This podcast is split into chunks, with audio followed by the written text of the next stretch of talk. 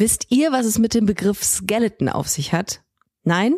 Ich wusste es bis dato auch nicht. Ich dachte, Skeleton sei eine norwegische Hardrock- und Heavy-Metal-Band oder eine neue Automarke. Der neue Skoda Skeleton. Aber alles falsch. Skeleton ist eine olympische Bob-Disziplin im Sport und ich spreche heute mit der Frau, die mir viel dazu erzählen kann, und zwar mit Kim Meilemanns. Kim ist 26 und eine deutsch-belgische Skeleton-Pilotin. 2018 nahm sie für Belgien an den Olympischen Winterspielen in Südkorea teil und 2022 ging sie in Peking an den Start. Und das Coole, da trat sie gegen die Frau an, mit der sie privat zusammen ist. Denn ihre Frau ist auch Skeleton-Pilotin und tritt für Brasilien an. Ich habe mich gefragt, wie sieht eigentlich der Alltag eines lesbischen Skeleton-Pärchens aus? Machen die auch Netflix and Chill oder stürzen sich den ganzen Tag den Eiskanal runter? Außerdem habe ich Kim gefragt, was Coming-Outs für den Profisport bedeuten und wie queer Olympia eigentlich ist. Aber hört selbst. Viel Spaß bei der heutigen Folge Busenfreundin. Busenfreundin, der Podcast mit Ricarda Hofmann.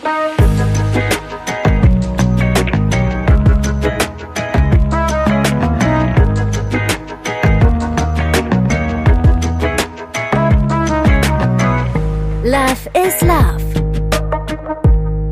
Ich habe mich das erste Mal ähm, wirklich mit einer Thematik beschäftigt, von der ich zu, Beginn, zu Beginn überhaupt gar keine Ahnung hatte.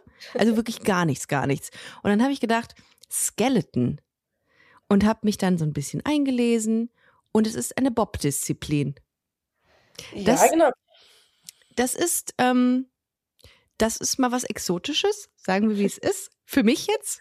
Du, ähm, für dich aber gar nicht. Du hast 2009 ähm, angefangen äh, mit Skeleton. Und für diejenigen, die jetzt nicht genau wissen, was das ist, ähm, das ist ein Schlitten, ein sehr dynamisch äh, ähm, aussehender, futuristisch aussehender Schlitten, der eigentlich sieht ja aus wie ein Blatt Papier, äh, wo ihr euch drauflegt und mit bis äh, zu 145 km/h einen Eiskanal runterfahrt. Ist das korrekt? Ja, absolut. so lala, Ricardo. nee, stimmt absolut, stimmt absolut. Äh, so einfach ist es manchmal, ne? Ja, aber es ist, ich habe auch ein, ich habe auch ein paar Videos gesehen um, äh, und gesehen, wie krass es einfach ist und wie viel Körperspannung da nötig ist. Aber dazu gleich. Du bist in Deutschland ähm, geboren, in Amberg. In der Oberpfalz. Das hört man auch noch ein bisschen raus, kann das sein? Oh, wirklich? Da muss ich mich mehr anstrengen. Nee, ich glaube nicht. Ich glaube, das, was man jetzt raushört, ist eher, dass ich nicht mehr so ganz viel Deutsch spreche im Allgemeinen. Ähm, das schon. Ähm, und du, du bist dort aufgewachsen, bist da zur Schule gegangen ähm, und hast 2009 dann mit Skeleton angefangen. Ja, ja, ja, ja. 2009, wirklich. Das haben wir schon ganz schön lange. sagt, sagt das Internet. Man uh, weiß es nicht. Ich habe in letzter Zeit ziemlich viele Quellen benutzt, die irgendwie total veraltet waren. Also würde mich nicht wundern, wenn du einfach 2004 angefangen hättest oder so. Ähm, nee, ja. 2009 hört sich an, als ob das zu früh ist, aber das kann schon gut sein, ja, wenn das Internet wie, das sagt. Wie kommt man dazu? Also klar, du hast ähm, in der Oberpfalz gewohnt. Äh, ich nehme mal an, äh, da gibt es irgendwo die Möglichkeit, mal Skeleton auszuprobieren. Aber wie kommt man dazu, sich diese Sportart auszusuchen und nicht, wobei du hast Fußball gespielt, das habe ich gelesen. Genau. Wie jede gute Lesbe hast auch du Fußball gespielt, natürlich. Ähm, aber wie, wie kam es dazu, dass du Skeleton ausprobiert hast? Ähm, ja, also es hat nichts mit der Oberpfalz zu tun. Ich bin als äh, Zehnjährige aufs Internat gegangen. Äh, mhm. Ich habe sehr schweres Asthma und meine Eltern äh, sind alle zwei im Pferdesport und ich bin äh, allergisch an Pferde. Ach ähm, du Scheiße, was ist das denn für ein trauriger Zustand? Das tut mir total, oh mein Gott. ja, und dementsprechend bin ich aufs Internat gegangen, erst an die Nordseeküste, ähm, weil da eben ja für Atemwege und so weiter. Ja, die Luft äh, sehr gut ist, ja. Genau, ähm, das hat aber nicht so gut funktioniert und dann habe ich mir ein anderes Internat gesucht, ähm, selbstständig wie ich bin, ähm, um äh, in die Berge versetzt zu werden. Und das war du hast dich selbst versetzt aus deiner Familie. Du hast dich zwangsversetzt. Oh mein Gott, okay, ja. Ja, ja, für okay. meine Eltern war das ein ziemlicher Schock, glaube ich. Ähm, ja, als ich jung war, war es ziemlich schwer mit dem Asthma. Äh, also mhm. mindestens einmal pro Jahr war ich sicher im, im Krankenhaus für eine Woche. Ähm, und ja, ich meine, wenn es sein Job ist, ist es schwierig, um da auch aufzuhören. Ne? Also für meine Eltern, das war halt auch ein Albtraum. Ähm, und ich bin allein aufgewachsen ohne, ohne meine Geschwister. Und dann ja, hatte ich sowas wie ein Internat. Klingt super. Äh, immer Leute um einen rum, ähm, weniger Asthma-Probleme. Ja, 1A. Ähm, und dann habe ich den Vorschlag gemacht an meine Eltern und sie haben angenommen. Ähm, aber ja, also in, in Berchtesgaden ist dann eigentlich Skeleton zu mir gekommen. Da war äh, ich auch mal am Königssee, ne? Genau, also ich habe da ja. mal, ich habe da mal Urlaub, also was, ich war da mal Skifahren und da bin ich auch mal einen Bob runtergefahren. Ah. Ähm, ja, weil das tatsächlich irgendwer hat da gesagt, ja komm, wir probier's mal aus. Dann habe ich mich da reingesetzt. Du siehst ja gar nichts mehr. Du sitzt da drin und denkst dir, okay, ich fahre jetzt einfach blind irgendeinen Eiskanal runter.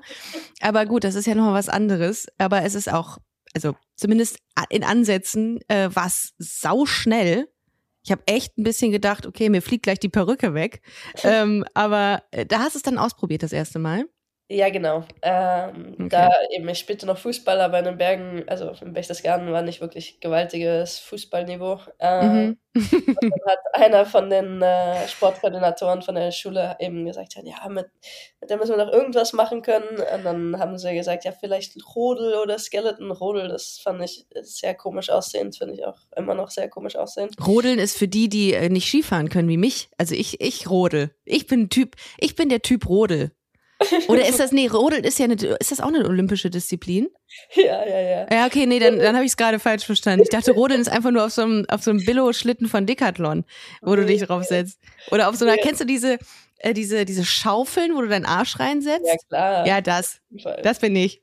Ähm, ja, nee, Rodeln ist eigentlich das gleiche wie Skeleton, nur dass die eben nicht laufen am Start, äh, sondern sitzend starten, wie so Pinguins äh, mit ihren Armen aufs Eis schlagen. Ah, stimmt. Ähm, ja, klar. Genau. Und dann legen die sich auf den Rücken anstelle von wir mit dem, äh, mit dem ja. Bauch, mit dem Kopf nach vorne, sie sind mit dem Kopf nach hinten.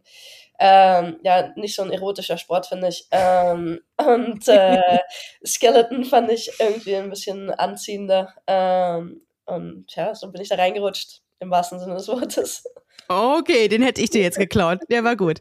Ähm, und dann äh, hast du dann für dich irgendwie äh, so eine, so eine Leidenschaft da entwickelt?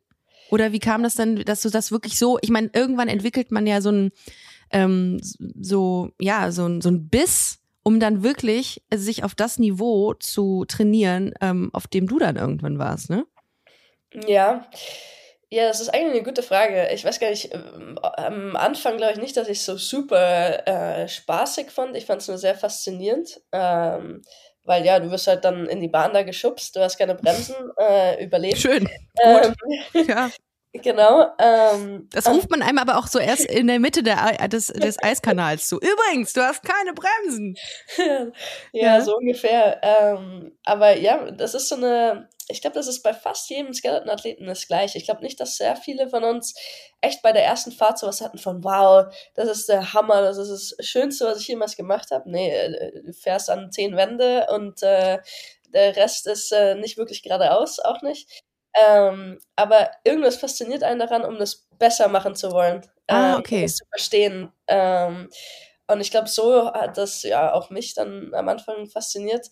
Äh, und ohne, ja, obendrauf, ich hatte schon den ganzen Sommer meine Vorbereitung mit den, mit den anderen Skeleton-Athleten mitgemacht, ohne dass ich jemals auf dem Schlitten lag. Also ja, ich habe schon sechs Monate trainiert, dann kann ich nicht nach der ersten Fahrt sagen, ja, nee, ist doch nicht für mich. Ja, gut, okay, das stimmt. Und ja, keine Ahnung, irgendwie über die Jahre hin hat es einem eigentlich mehr Spaß äh, gemacht, ja. Also, Wie oft hast du dann anfangs trainiert? Also angefangen 2009, du warst 2018 ähm, in, äh, bei den Olympischen Spielen und auch äh, 2022. Das heißt, ultra krasses Niveau dann. Also wie viel trainiert man dann, um da hinzukommen? Ähm, ich trainiere, also jetzt ungefähr trainiere ich äh, sechsmal pro Woche im Sommer. Äh, das ist pur, äh, ja, also Kraft und äh, Sprint und solche Sachen. Mhm. Ähm, das ist eigentlich ein bisschen so wie ja, Leichtathleten, die 100 Meter laufen. Das ist ein bisschen gleiches äh, Trainingspensum. Mhm. Ähm, und im Winter, ja, im Winter sind wir halt nie zu Hause äh, und bist so immer auf einer anderen Bahn und dann kombinierst du eben die Fahrtentrainings, was meistens nur so zwei Läufe pro Tag ist, also zweimal eine Minute ungefähr, dass wir echt auf den Schiffen liegen können. Ähm, ist ja nix und dann, eigentlich. Ja, nee, nee, das ist, Krass. das ist, denke ich, so das Schwierigste an unserem Sport, um ehrlich zu sein. Du, du willst besser werden in etwas, was du aber nicht unbedingt so viel üben kannst.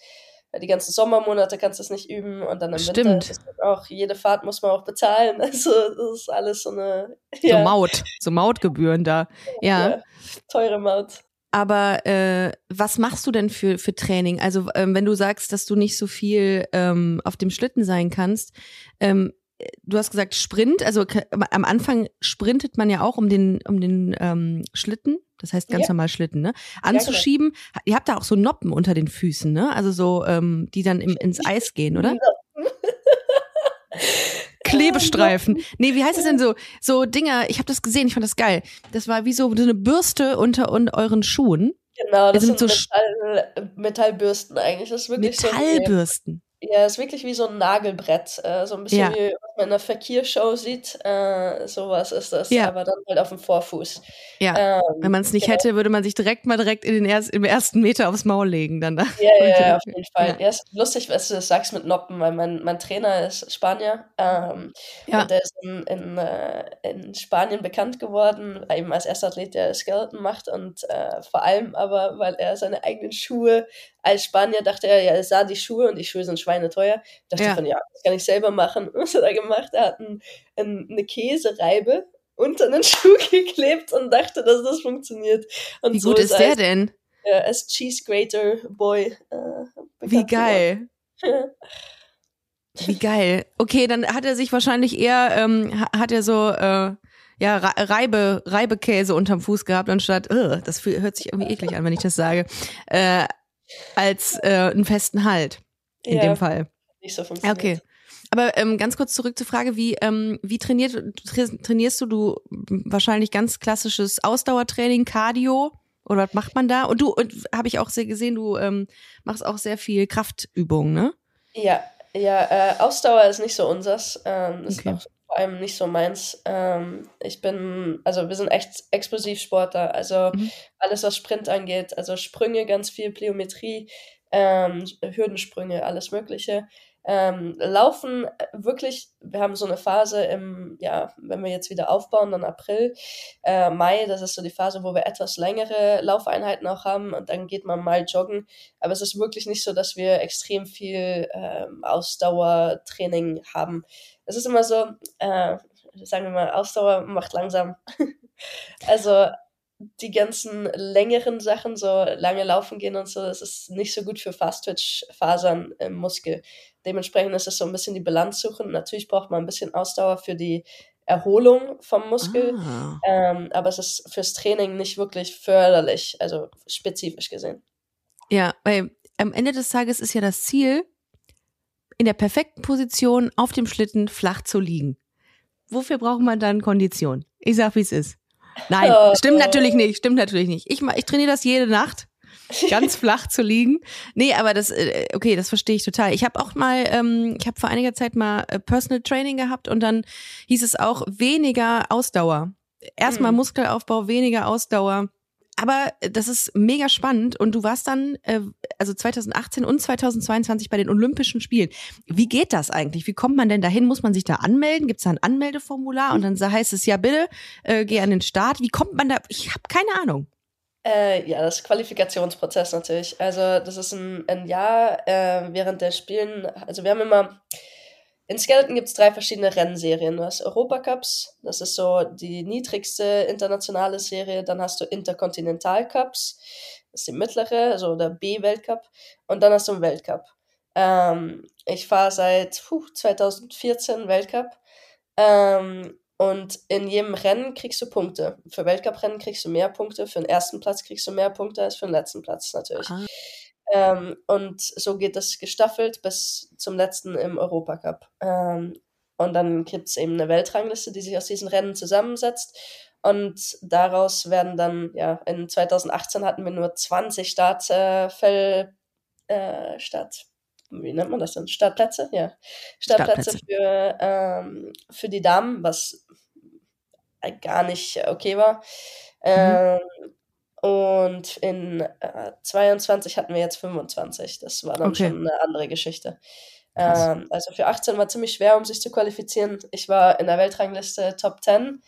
ähm, und bin trotzdem nur mitgenommen geworden, weil jemand anders seinen Schlitten, zu, äh, seinen Platz zurückgegeben hat. Und das ist eben das Komplizierte daran. IOC gibt Quotenplätze vor, die Quotenplätze werden anders eingefüllt. Zum Beispiel Deutschland kriegt drei Plätze, weil sie sehr viele Athleten in der Top haben, in der, in der mhm. Weltspitze. Äh, und so gibt es halt viele Länder, die drei oder zwei kriegen.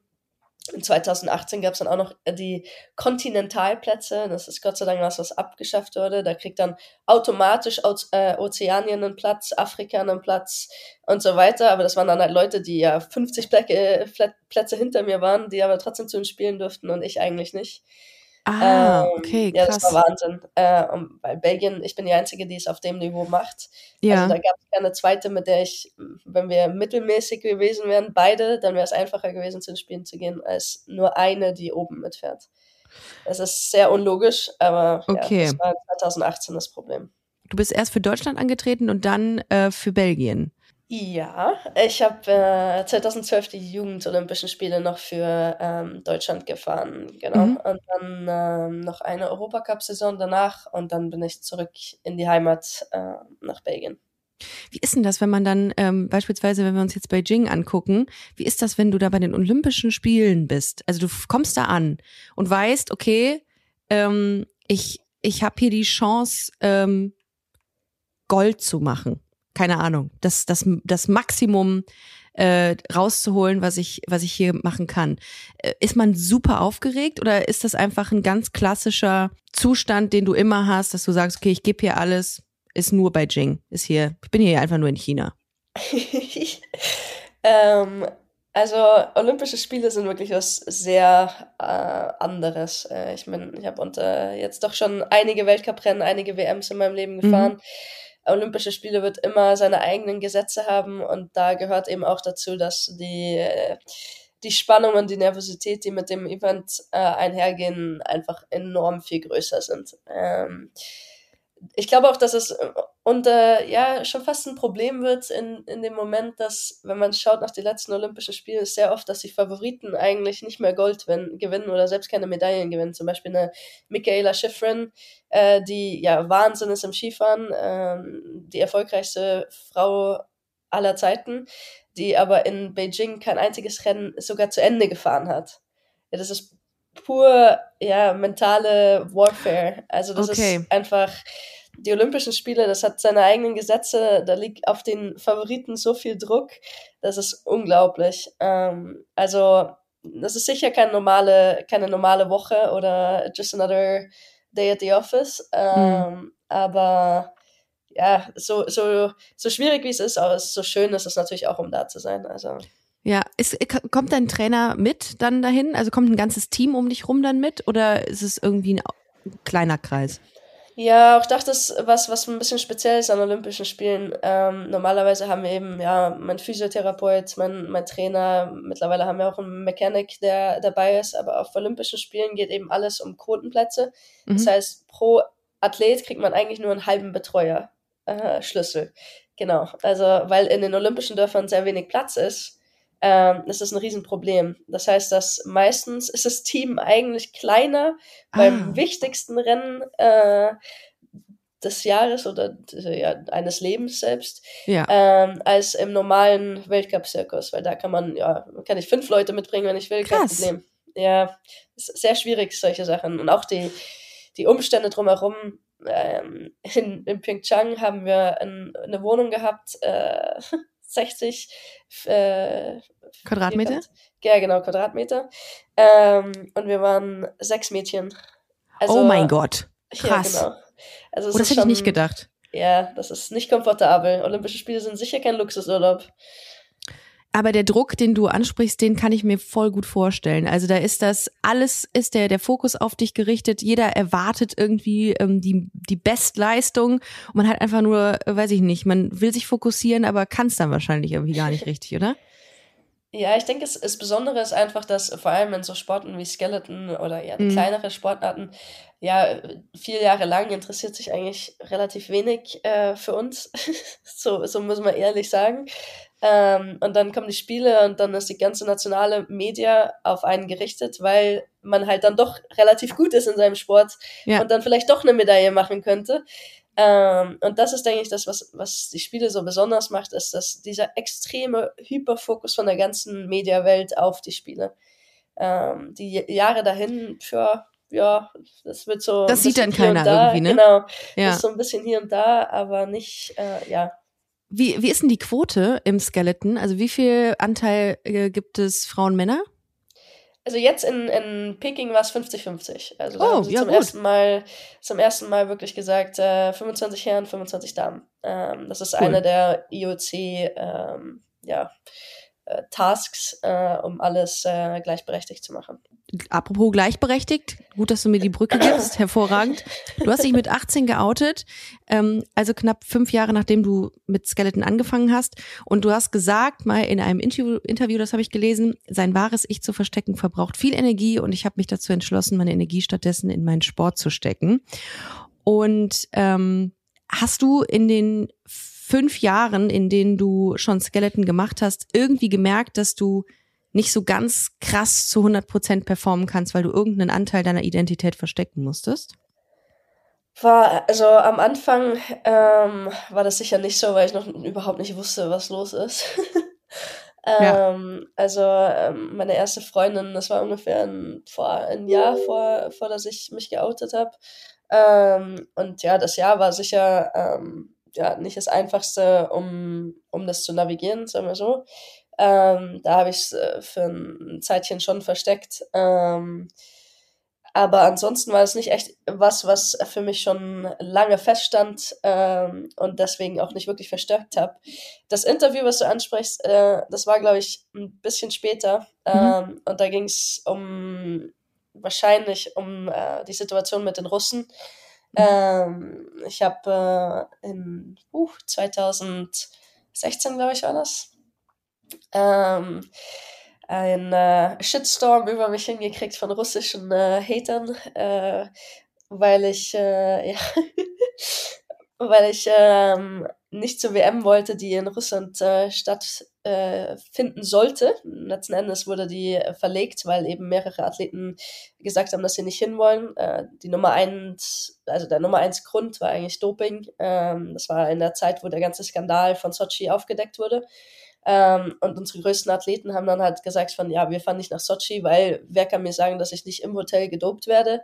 Mhm. Äh, und warum unterstützen wir so ein Land? Ähm, Mhm. Und ich bin halt, halt nochmal einen Schritt weiter gegangen, habe gesagt von, ja, ich fahre nicht zu einer WM, wo ja Doping-Sünder äh, sein ganz normal ist und unterstützt wird, aber ich ins Gefängnis müsste. Ähm, und daraufhin ist eben eine ganze Welle von russischer Liebe über mich hergekommen. Ach du Ähm, Scheiße. Ach ja. du Scheiße. Aber geil. Voll, vollsten Respekt für diese Haltung, die du eingenommen hast. Mega. Ja, danke. Krass. Äh, und ich, deswegen glaube ich, ist das Interview, das war mit Paint, ähm, glaube ich, und darüber ging es, glaube ich. Aber ja, ähm, all das, um zu sagen, äh, in den ersten fünf Jahren hatte ich da nicht wirklich einen Struggle mit, weil Okay. äh, ich war noch in äh, Wolke 7 und wusste noch nicht mal, äh, was mich interessiert, um ehrlich zu sein. Das hast du dann, das hast du dann so mit 18 hast du dann so rausgefunden, dass du auf, auf Frauen stehst? Ja, äh, 17, ja, 17, glaube ich, war ich bei meiner ersten Freundin, ja. Und dann hat es ein Zeitchen gedauert, ähm, bis ich mich das getraut habe, um auch äh, öffentlich zu sagen, ja. Krass, das ist nochmal ein ganz anderer Step, ne? Sowas in, in der Öffentlichkeit zu sagen. Hattest du Angst, dass das irgendwas, ähm, irgendeine Negativität, irgendeine Konsequenz mit sich bringt, gerade weil du in so einem äh, Umfeld bist, was vielleicht jetzt nicht das, ich sage jetzt mal, das bunteste ist? Ja, ähm, im Sport selbst hatte ich dann nie echt Stress vor, weil Okay. Skeleton ist wirklich, wir sind eine ziemlich kleine Community. Aber ähm, was schwierig war, war im Internat. Ähm, Im tiefen Bayern ist das halt doch immer noch nicht so ganz einfach. Also ich habe mein Abi gemacht, ähm, ohne dass, ja, ich glaube, vielleicht zwei von meinen Freundinnen wussten, dass ich eine Freundin hatte zu dem Zeitpunkt in Belgien. Ähm, ich bin nicht zu meinem Abschlussball gegangen, weil ich meine Freundin nicht mitbringen konnte. Also ich habe mich nicht komfortabel gefühlt, um die mitzubringen. Okay, verstehe. Ähm, also das war, glaube ich, der größere Struggle für mich, was das angeht, war eigentlich eher, ja, in Deutschland. Ähm, Mhm. Und das ist auch im Nachhinein im Sport ein bisschen das Gleiche geblieben, als es dann im Sport rausgekommen ist. Ähm, war auch da. Die Deutschen waren, das deutsche Team war das Team, was am meisten äh, gelästert und geredet hat, äh, ohne dass sie die Eier hatten, um mich selbst zu fragen. Ähm, Ach, außer, außer eine, Tina Hermann, äh, vierfache Grüße, Weltmeisterin. Unbekannterweise. Hat, ja. hat äh, vierfache Weltmeisterin für Deutschland ähm, und hat einfach die Eier, um mich zu fragen. Ähm, aber der ganze Rest hat einfach nur gelästert. Oh, es ist so traurig. Das ist wirklich, es ist unangenehm. Also ich finde, man kann ja fragen. Also man kann ja sagen, ey, äh, Ja, klar. stimmt, stimmt das? Und dann, äh, dann sich dann einfach freuen für denjenigen. Also, was ist dabei? Ich finde das total Ja, ist so. bereut. Ja. Und ähm, was ich im, im nächsten Zuge auch gelesen habe, da natürlich, ist, dass deine aktuelle Partnerin Hm. auch Skeletonfahrerin ist. Und es bleibt natürlich jetzt in der Familie hervorragend. Es ist eine kleine Community, da bleibt's alles. Ähm, und Ni- Nicole äh, Ja. heißt sie, ähm, fährt auch Skeleton für Brasilien allerdings. Und was ich dann sehr, sehr interessant fand, war, dass ihr in Peking gegeneinander angetreten seid. Klar, du hast dann nochmal äh, verifiziert, wir sind nicht gegeneinander angetreten, sondern gegen die Uhr.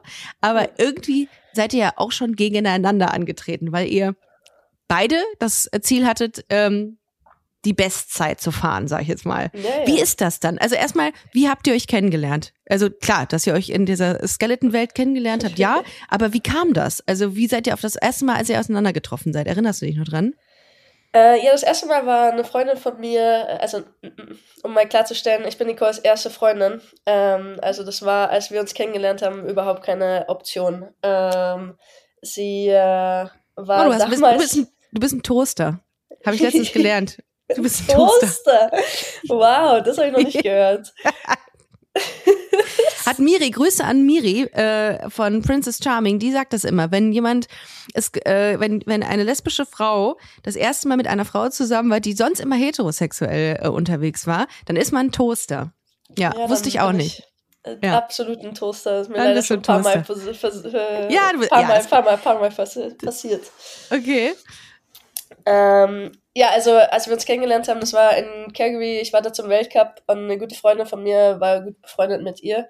Ähm, und wir waren dann einfach im, nach dem Rennen äh, zusammen was trinken, äh, aber sie war den ganzen Abend äh, beschäftigt mit irgendwelchen Bobfahrern hinterher zu graben. Also ich hatte mir gedacht von, pff, oi, was ist das hier für eine, für eine Truppe? Ach, du Ähm, Ja, ich Scheiße. bin ein bisschen allergisch an Testosteron gesteuerte Männer. Äh, das ist wirklich ein bisschen Ich glaube, da gibt's ganz viele Frauen, denen es ähnlich geht.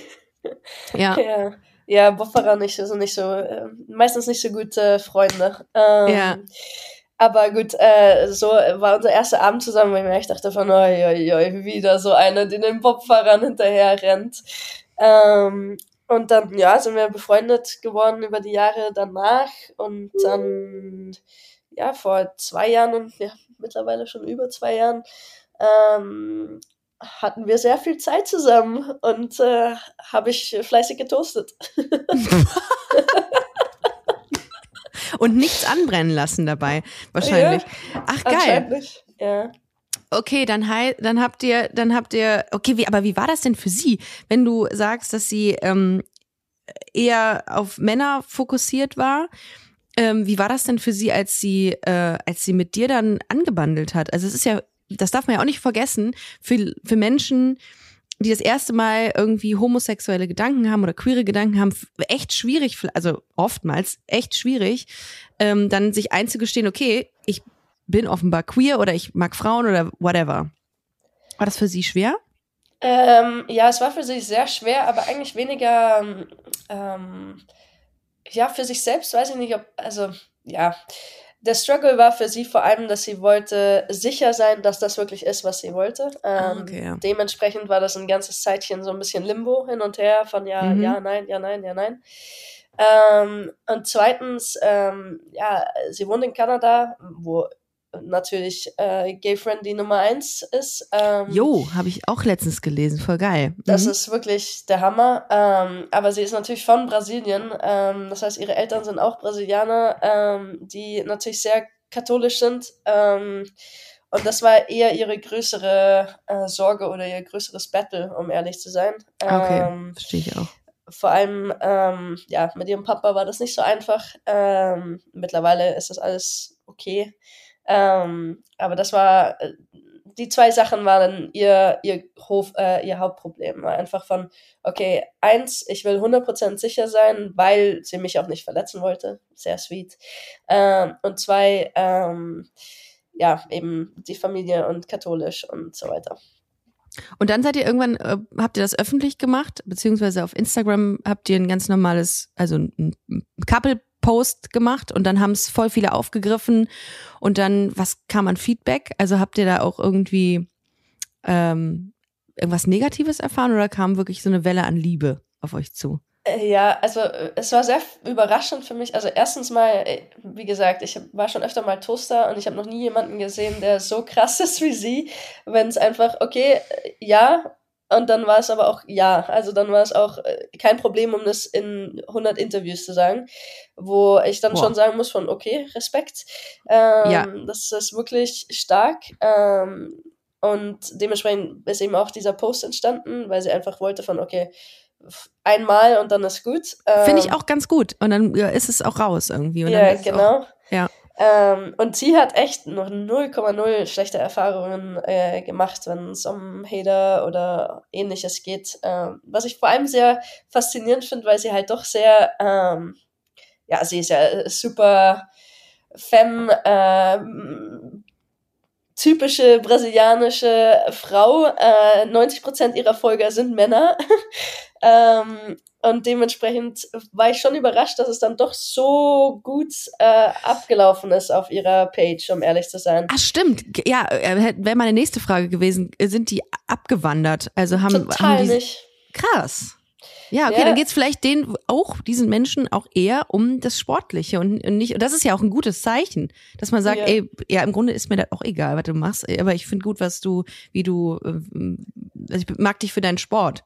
Oder, ja, oder es sind dann einfach Männer, die denken, yay! Egal, ist ja eh nur eine Frau, ist nämlich nicht ernst. So. Äh, also ja, das war wirklich für mich das Faszinierendste an der ganzen Geschichte, glaube ich, äh, dass sie wirklich ja bis heute 0,0 Probleme damit gehabt hat. Wie ist das eigentlich? Wohnt ihr zusammen? Ja, das ist kompliziert. Ähm, also Weil ihr habt ja wenig Zeit, beide wahrscheinlich, ne? Im Winter sind wir Gott sei Dank eh zusammen auf Tour. Ähm, mhm. Und das ist immer sowas, ich meine, in unserem Sport, ich hatte Freundinnen, die zu Hause waren, aber dann bist du sechs Monate am Stück on the road. Ja, das funktioniert auch nicht, weil die, die, die zu Hause sitzt, die fühlt sich nicht so toll. Ähm, jetzt ist es ein bisschen andersrum. Wir sind die sechs Monate zusammen, zusammen auf Tour, aber sie wohnt in Kanada, ich wohne in Belgien. Ähm, also der Sommer ist ein bisschen schwieriger, aber ja, äh, für mich ist das nicht so ganz schwierig. Wie gesagt, ich, ich studiere online noch immer. Ähm, dementsprechend bin ich ziemlich flexibel. Ähm, und sie, sie ist Krankenschwester. ach so, sie hat nebenbei, ach natürlich, wir sind ja bei dem, wir sind ja im Profisport der Frauen. Da ist, macht man es natürlich nicht hauptberuflich wie im Fußball. Entschuldigung. Äh, ich habe gerade mich gewundert, aber ja, ist ja leider Gottes immer noch der Fall, dass man als, ähm, als Frau im Profisport nebenbei noch einen yeah. normalen Job hat. Gut, bei uns ja. im Skeleton sind das auch die Herren zum Großteil, so, okay. die das auch noch machen müssen. Ähm, ich bin Gott sei Dank vom Staat angestellt als Profisportler. Das ist in Belgien so ein System. Wenn man Top 8 in der Welt ist, dann kriegt man diese Unterstützung, mhm. ähm, was mir eben die Freiheit gibt, um einfach zu sagen, okay, letzten Sommer zum Beispiel war ich drei Monate in, in Calgary bei ihr. Ähm, diesen Sommer werden wir zwei Monate da, dann wieder zurück, dann wieder dahin. Ähm, ist nicht einfach, aber für jetzt ist es halt einfach so. Und ja, und ich der glaube. Sport vorbei ist.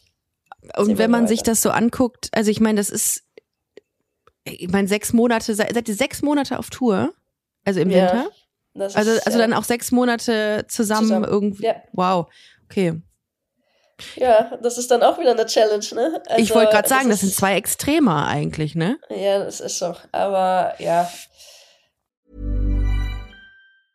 Hiring for your small business? If you're not looking for professionals on LinkedIn, you're looking in the wrong place. That's like looking for your car keys in a fish tank. LinkedIn helps you hire professionals you can't find anywhere else, even those who aren't actively searching for a new job but might be open to the perfect role. In a given month, over 70% of LinkedIn users don't even visit other leading job sites. So start looking in the right place. With LinkedIn, you can hire professionals like a professional. Post your free job on linkedin.com slash people today.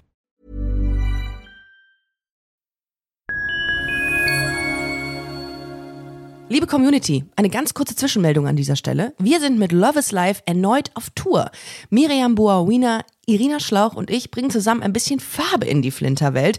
Mit dem Love is Life Pride Special kommen wir am 29. Juni nach München in den Schlachthof, am 19. Juli ins Karlswerk nach Köln und am 1. August ins Übel und Gefährlich nach Hamburg. Eins meiner persönlichen Highlights wird die Live-Weltpremiere meines ersten Songs sein. Es wird weitere Highlights geben. Es wird lustig, deep und selbstverständlich seid ihr mittendrin. Love is Life Pride Special 2024. Tickets gibt's auf eventim.de oder in den Busenfreundin Show Notes. Wir sehen uns auf Tour und jetzt geht's weiter mit Busenfreundin, der Podcast.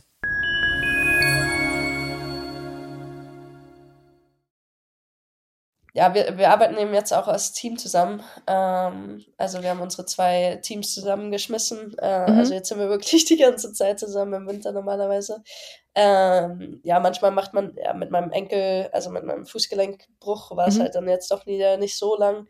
Äh, aber es funktioniert echt gut eigentlich. Das ist ja. Aber äh, dann habt ihr nie so wirklich, ich sage jetzt mal Alltag, oder habt ihr in diesen sechs Monaten irgendwie Alltag mal? Ja, nee, könnt ihr ja gar nicht. Ja, doch, ja? Tourlife ist schon ein bisschen Alltag für uns, glaube ich. Okay. Du hast äh, montags Bahntraining, dann dein normales Training. Dienstag ist frei, was Bahntraining angeht. Dann hast du nur normales Training, Mittwoch Bahntraining. Also wir haben schon so eine Routine in unserer Woche, glaube ich. Das kann man schon sagen. Freitag ist immer Renntag. Samstag ist immer der Tag, wo wir wieder zur nächsten Station ziehen und so weiter. Also das schon. Es ist halt kein normaler Alltag. Das sicherlich. Ja. Aber spannend eigentlich. Und ähm, ist es so, wenn ihr beide, ihr seid ja so darauf, ihr seid ja auf Disziplin irgendwie getrimmt, auf, ähm, auf Wettbewerb, auf, äh, auf Schnelligkeit. Ist das irgendwie, sind das Attribute, die auch in eurer Beziehung sind? Also, dass ihr sagt, ihr steht morgens auf und macht erstmal Armdrücken oder so? Könnte ich mir vorstellen. so, so zwei Profisportlerinnen in einer Beziehung. Weiß ich nicht. Nee, das wäre sehr komisch. ähm, ich würde sowieso immer verlieren, so viel ist sicher. Ähm, nee, ähm, es ist schon so, dass wir natürlich äh, sehr competitive sind. Ähm, ja. Das ist halt schon ziemlich lustig manchmal, um anzuschauen, glaube ich. Ähm, ähm, dass das alles ist ein Wettkampf, das ist sowieso äh, auf jeden Fall so. Wir trainieren halt auch zusammen, auch im Training ist das halt, wenn wir zusammen sprinten, dann ist immer gleich Rennen, weißt du. Äh, das schon. Äh, aber ich, das Gute ist, sie ist echt extrem competitive. Ähm, und ich bin eher ein bisschen chill. Ich bin eher ähm, so mehr mein, ja, wenn ich jetzt nicht gewinne in dem Fußballspiel zusammen, dann, ja, dann ist es so. Äh, ja, ich kann das nicht. Ich hasse das. Ich gehe bei dem Ganzen aus dem Weg. Bei meiner Freundin ist es so, die ist auch so. Die muss immer gewinnen. Die hat, das ist ihr Lebensziel. Und ich sag, weißt du was? Nö, ich gebe mich dem gar nicht erst hin. Aber ähm, ja, aber es ist dann manchmal so, ich glaube, das ist auch ganz schön so bei Paaren, wenn man sich mal messen kann, irgendwie, so blöd es ja, klingt. Ja, auf jeden Fall. Ja, doch, ich finde Spielen ist super wichtig. Einfach ja. das Spielhafte, ja, im Urlaub äh, Tennis spielen. Wir spielen ja, alle zwei, wir können auch. nicht Tennis spielen. Aber dann sind wir im Hotel und sagen, Tennis? Ja, okay. Ja, ja dann okay. vier Stunden lang Tennis spielen und dann wird das halt einfach mal ein Wimbledon-Level von äh, Intensität her. Äh, Geil. Also einfach ja, das ist schon das Lustige. Ähm, was macht ihr denn, wenn ihr, wenn ihr nichts Sportliches macht? Was ist dann so, was, was macht ihr zusammen dann? Wie kann ich mir das vorstellen? Ich denke die ganze also, Zeit bei Profisportlerinnen, die das äh, in ihrem Leben als Fokus haben, dass ihr nur Sport macht den ganzen Tag. Nee. Guckt ihr auch mal so, macht ihr mal so Netflix und Chill? Ja, klar. Ja. Klar. Auf jeden ja, ne? Fall. Ähm, ihr seid im Grunde auch nur Menschen irgendwie. So, ja, so relativ. Ist, ja, ich glaube, wir sind Mich, schon unterschiedlich mit was wir, was wir äh, in unserer Freizeit idealiter machen. Sie kann nicht stillsetzen. Ich bin sehr, ja, ich liebe meinen Sonntag und einfach nur nichts machen. Ähm, ich bin sehr äh, Essen gefokust. Also mm, Essen geil. ist für mich äh, absolut ja. äh, das Wichtigste.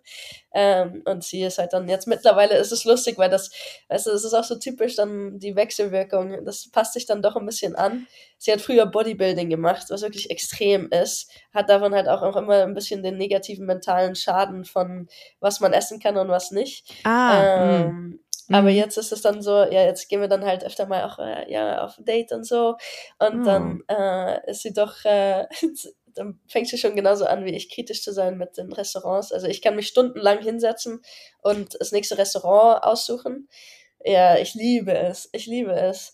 Äh, wo sie sagt von, oi, können wir nicht einfach irgendwo essen gehen? Aber Ja. dann, dann, wenn wir dann hingehen, dann ist sie doch schon von, ja, also das würde ich doch äh, ja nur eine 7 aus 10 geben. Also dann fängt So. sie auch schon so an, Ja, weißt du? das färbt ab Ja. auf jeden Fall. Ja, nee. Wünschst du dir dann irgendwas anderes in der Beziehung? Also wünschst du dir, dass ihr irgendwann mal Ruhe findet, in Anführungszeichen, so dass ihr auf, an einem Ort lebt zusammen und nicht immer nur ein halbes Jahr am Stück zusammen seid? Oder ist es genau richtig, wie es ist? Nee, nee, also auf jeden Fall nach dem Sport ist schon der Plan, dass wir Vollzeit zusammen sind. Ähm, Okay. Ich glaube nicht, dass wir jemals äh, Menschen sein werden, die in einem Platz wirklich wurzeln. Ähm, ich glaube auch jetzt, wenn wir drüber reden, über die Zukunft, dann ja, haben wir hoffentlich alle zwei online ähm, Unternehmen und können uns noch immer ziemlich viel bewegen. Ähm, ja, ich glaube, unser Traum wäre ein bisschen sechs Monate in, in Calgary im Sommer, ähm, wenn es nicht so kalt ist, weil dann ist wirklich wahnsinnig schön da.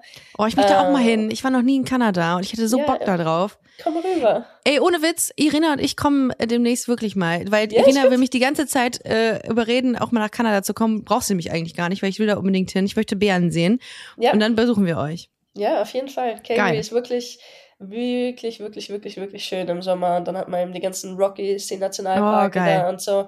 Ja. Das ist wirklich cool. Ähm, aber Winter ist einfach, das kann ich nicht. Ich kann nicht bei minus 45 wohnen. Das geht nicht. Forget it. Ich krieg schon bei 20 Grad, krieg schon, äh, krieg schon kalte Hände. Ich bin da richtig, ich bin, so, ich bin da so schlimm drin. Ich habe ich letztens in einer Podcast-Folge drüber gesprochen, dass ich hier in Deutschland schon zu viel kriege oder nicht mal, oder ich ungern Skifahren gehe, weil ich kalte Hände habe. Und das sind einfach, das sind einfach blöde Ausreden von mir. Ähm, aber ich, ich habe wirklich, bin da wirklich nicht so, ich bin fürs warme Wetter eigentlich. Ich Naja. auch. Und Nicole Gott sei Dank auch. Also Okay, ja, wir gut. sagen immer halbes Jahr Kanada, halbes Jahr Spanien. Mm, geil, ja. Ja, verstehe ich. Und das Aber- äh, Spanien ist im Winter dann? Ja, ja, genau. Im Winter, Ah. dann ist es wenigstens noch okay da, äh, Hm. temperaturgeweise. Ja, wir können auch sagen Brasilien ein halbes Jahr, aber da ist halt wirklich brutal heiß im Winter. Puh. Aber du hast, äh, ich, ich habe es eben schon mal angesprochen, ähm, du bist Ambassador im Verein äh, oder bei der Initiative Out for the Win. Und für all diejenigen, die es nicht kennen, das ist eine belgische Vereinigung, die sich zur Aufgabe gemacht hat, Menschen mit LGBT-Bezug im Profisport zu empowern, würde ich jetzt mal sagen. Ähm, und das ist schon geil, dass du das machst. Also ich habe das gelesen und habe gesagt, geil, äh, das ist ja mega die Vorbildfunktion, die du da einnimmst. Ähm, und für viele Menschen irgendwie auch mega geil zu sehen, okay, da macht jemand irgendwie, ähm, weiß ich nicht, da setzt sich jemand ein und macht Stimmung für die LGBT-Community. Ähm, was denkst du denn, welche Maßnahmen im Profisport noch ähm, fehlen, damit sich mehr Menschen trauen, sich zu outen? Weil ist ja offenbar, also so viele Leute, die offen out sind, gibt's ja gar nicht, oder? Nee, Bei also Olympia. Ja, ich glaube, für die Frauen ist es relativ okay. Ähm, das, was ich auch immer in meinen Interviews sage. Ich glaube, als Lesbe ist es schon fast stereotypisch, ah ja, natürlich, du machst Sport. Also, das ist eh ähm, eher akzeptiert, sagen wir mal so. Ähm, aber bei den Männern ist da natürlich noch sehr viel Arbeit. Ähm, ich glaube, dass das eines der größten Probleme ist. Ähm, ich finde es schön, dass ich habe diese Woche gesehen, dass einer von den All Blacks sich jetzt auch geoutet hat, also Rugby-Spieler. Mhm. Ähm, was natürlich super männlicher Sport ist, also absolut äh, Weltklasse, dass er sich das traut. Ähm, aber ja, Fußball, ich meine, ist einer der größten Sportarten der Welt und es ist einfach lächerlich, wenn man sieht, wie viele geoutete Fußballspieler es gibt. Ähm, also was wir machen, ähm, äh, Profisport ist eine der, der ähm, Richtungen, die Out for the Win äh, unterstützt, aber es ist vor allem, wir versuchen eigentlich ein ein Safe Sport äh, Environment zu kreieren für vor allem, mm, das ist glaube ich eines der größten Probleme im Moment, äh, für Kids und Jugendliche, die eben äh, non-binär sind oder Mhm. transgender sind ähm, oder auch einfach Jungs, die eben homosexuell sind und gerne Fußball spielen wollten, aber das sich nicht trauen in ihren Clubs. Ähm, also das ist eine der Sachen, wo ich eigentlich am meisten äh, Interesse an habe, äh, um mitzuhelfen im Profisport. Weißt du, ich sag, ich habe so viele Diskussionen mit, mit Athletinnen und mit Athleten, von denen ich weiß, dass sie, äh, dass sie eigentlich out sind, aber sich in den Medien eben nicht outen, äh, über warum das so ist. Und ähm, ja, die meisten äh, sagen eben, ja, ich bin Sportler, das ist mein Beruf, äh, was in meinem Privatleben passiert, ist was anderes und die zwei Sachen kommen nicht zusammen. Und ich verstehe es, ich verstehe Ich auch, ich auch. aber, Aber, wenn jeder so denkt, dann ist natürlich ein Problem äh, für die nächste Generation. Und genau. ähm, dementsprechend habe ich das ein bisschen aufgegeben, um da, also viel, viel bewegen kann man da fast nicht. Das ist einfach ein, ein Denkprozess, der, glaube ich, verändern muss. Und ja, die Konversation kann man haben. Aber du kannst niemanden zwingen, um zu sagen in den Medien von ja, ich habe eine Freundin. Das ist halt einfach so. Ich meine, in, in Pyeongchang war ich geschockt. Wir waren ein Rekordnummer Out-Sportler. Und dann lese ich die Artikel, dann war es, ich glaube, 15 oder so. Wovon dann. Wobei, äh, Wobei 2022 waren es, glaube ich, 36. Also es Genau. hat sich verdoppelt. Aber trotzdem, 2018, 15 ist sau wenig eigentlich. Ja, vor allem ist es sau wenig, wenn, wenn man drin ist und ich weiß allein schon von mindestens 30 Hockeydamen, dass es die auch, Natürlich. weißt du? ja. Und dann Das ist ich übrigens nach Fußball das lesbischste, äh, die lesbischste Sportart, finde ich. Hockey. Nein, Oder es gibt eine, die wir nicht kennen, die aber trotzdem die absolute Nummer eins ist. jetzt bin ich gespannt. Softball. Das ist Ja, nicht normal. Das doch, ist ja, doch. Habe ich mal gehört. Und Roller, oh, Roller Hockey oder sowas habe ich mal Ah, gehört. Aber Softball. Okay. Kennst du, meinst du, ich kann mal demnächst jemanden äh, für Busenfreundin ins Interview kriegen, der Soft oder die Softball spielt? Für Deutschland vielleicht auch? Da gibt's doch auf jeden Fall eine lesbische Frau. Natürlich. Wahrscheinlich. Zu aber 100 Prozent. Ja, auf jeden Fall. Also, das war, 99,9. Ich habe nämlich auch immer gesagt, ja, Fußball natürlich und dann ja, Ja. Eishockey bei den Damen, ja, das ist auch wirklich ein Club.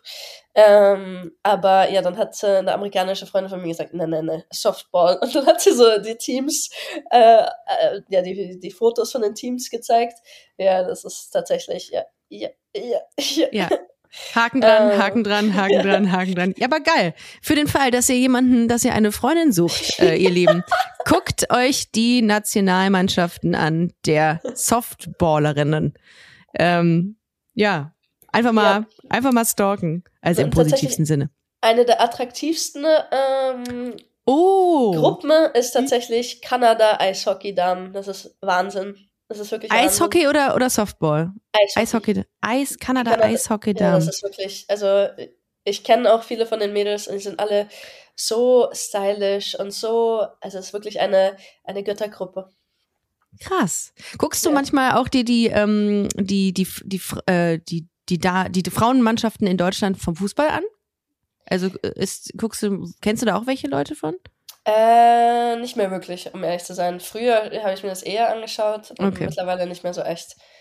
Ähm, naja, Fußball, ich bin ein bisschen turned off von Fußball einfach wegen dem Geld. Ja, das ist, das ist der Wahnsinn. Okay, aber Kanada, Eishockey Damen. Gut, Ja. gut zu wissen. Ich habe ähm, letztens in meinen Recherchen zu dir habe ich noch mal was über den Profi-Handballer Lukas Kritzalla äh, gelesen, der sich ja auch vor einiger Zeit ähm, geoutet hat. Der ist ja auch aktiv noch. Und ähm, da habe ich mich so gefragt, weil du es auch eben schon mal angesprochen hattest, ähm, warum wird so ein Schritt, also sprich sich zu outen, ähm, als mutiger eigentlich immer noch angesehen als in anderen Lebensbereichen. Ich habe da gesagt, okay, das heißt immer, wow, bist du mutig. Und das finde ich so traurig. Ja. Es sollte nicht mehr sein, dass es heißt, wow, bist du mutig, sondern es sollte sein, okay, alles klar, wissen wir Bescheid. Oder? Ja, absolut. Und das Lustige ist, Nicole zum Beispiel aus Kanada kommende, sieht die das exakt so. Also da ist es wirklich, die sind wirklich an dem Punkt, wo es einfach normal ist. Geil. Wo es wirklich ja. nicht so ist. Und für sie ist es auch so von hä? Hand in Hand. Also sie ist oft komfortabler, Hand in Hand zu laufen, als ich, obwohl ich schon zwölf Jahre geoutet bin ungefähr. Ähm, aber in Kanada ist einfach, ja, es interessiert keinen Menschen mehr. Ja, und das Ähm, ist, das ist das richtige Mindset. Genauso sollte es sein. Es sollte eigentlich niemanden mehr interessieren, weil es einfach keine Meldung mehr sein sollte. Aber offenbar ist Ja. es das immer noch. Und das ist halt auch immer das, die Diskussion dann, äh, wenn ich dann mit Leuten rede und die sagen von, ja, ist doch kein Problem mehr. Dann sage ich, puh. Ich glaub das ist auch. Also- richtig. Nee, also ich glaube, solange äh, wir keinen aktiven, geouteten Profifußballer haben, äh, wird es Ja. echt sehr lang noch dauern. Beziehungsweise ich habe ähm, das äh, Interview mit ähm, Philipp Lahm gelesen, der in seinem Buch sagte, ähm, ich rate jedem fu aktiven Fußballer ab davon, weil es äh, eher negativ äh, behaftet ist, wenn man sich äh, outet. Und das da habe ich auch noch gesagt, ey, das ist doch das ist doch scheiße, sowas zu sagen, weil jetzt das lesen ja auch junge Leute, junge, ja. junge Fußballer, die sagen, okay, fuck, der ist, der hat recht, der ist mein Vorbild, dann mache ich es halt nicht. So. Genau, das ist Und das finde ich halt ja. immer schwierig. Ja, Aber- absolut. Aber ich verstehe es auch gleichzeitig. Weil ich Ja. glaube tatsächlich, als Fußballer ist es kein, kein, äh, keine einfache Situation, wenn ich mir vorstellen muss, um in ein Stadion einzulaufen vor 60.000 Leuten, die ähm, einen dann ähm, beschimpfen oder ähnliches. Ja, das ist nicht so einfach, glaube ich. Ähm, ja, Ja, hoffentlich ändert sich's noch. Ich hoffe auch. Aber mit Menschen wie dir und äh, Nicole, deiner Freundin, äh, wird es sich hoffentlich zunehmend ändern, weil ich glaube, das ist immer gut, wenn man einfach äh, mit einer Selbstverständlichkeit da dran geht und äh, sagt, ey, es ist ganz normal und es so kommuniziert, wie es halt ist. Ja. Insofern möchte ich mich ganz offiziell als LGBT-Podcast bei dir bedanken dafür, dass du einfach sichtbar bist. Mega gut. Oh, danke, danke. Ja, und Ja, vielen, zurück, vielen ne? Dank. Voll gerne. Ich mache das sehr, sehr gerne, diesen Job. Ich habe da sehr viel Spaß dran. Und äh, vielen Dank, dass du heute hier warst. Ohne Witz, es hat echt viel Spaß gemacht. Mega interessant, was du erzählt hast. Ähm, diesen Einblick habe ich bisher noch nie bekommen. Und ich hoffe, dass ich nicht ganz so dumme Fragen gestellt habe, möchte ich an dieser Stelle mal sagen. Nee, überhaupt nicht. Geht. Und äh, Kim, dann sehen wir, wie spricht man eigentlich deinen Namen aus?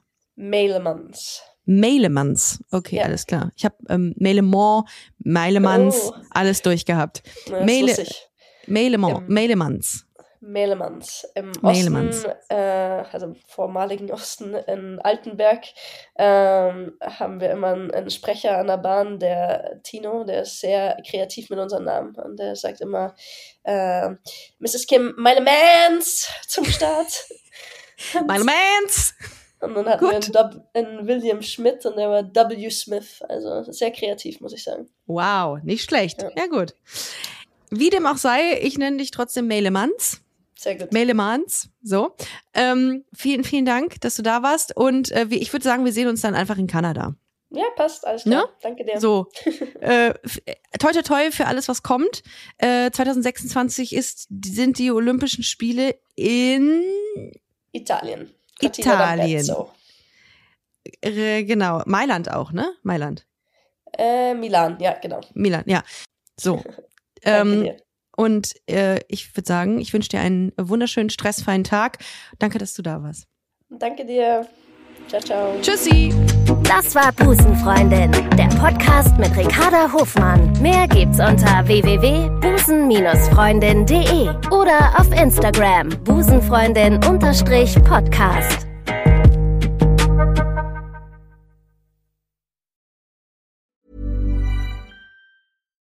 If you're looking for plump lips that last, you need to know about Juvederm lip fillers. With Juvederm Volbella XC and Juvederm Ultra XC, your lip look, whether it's subtle or bold, can last up to one full year with optimal treatment and no additional maintenance. Find a licensed specialist and see if it's right for you at juvederm.com today. That's J U V E D E R M.com. Add fullness to lips in adults over 21 with Juvederm Volbella XC or Juvederm Ultra XC. Do not use if you have severe allergies or a history of severe allergic reactions, or if you're allergic to lidocaine or the proteins used in Juvederm. Tell your doctor if you have a history of scarring or taking medicines that decrease the body's immune response or that can prolong bleeding. Common side effects include injection site redness, swelling, pain, tenderness, firmness, lumps, bumps, bruising, discoloration, or itching. As with all fillers, there's a rare risk of unintentional injection into a blood vessel, which can cause vision abnormalities, blindness, stroke, temporary scabs, or scarring. For full important safety information, visit juvederm.com.